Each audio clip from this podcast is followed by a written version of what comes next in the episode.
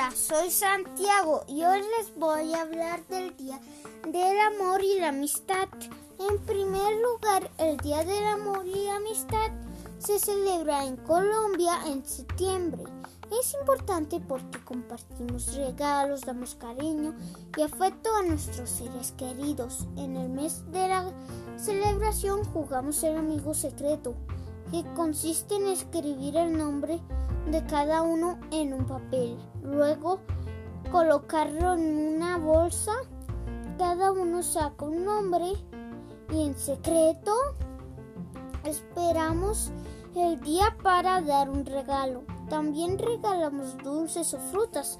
Todos los, todos los viernes del mes de septiembre en compartir con nuestros amigos de colegio o trabajo. El tercer sábado del mes publicamos en redes sociales frases, flores y regalos con mensajes de amor y cariño para nuestros amigos y familiares.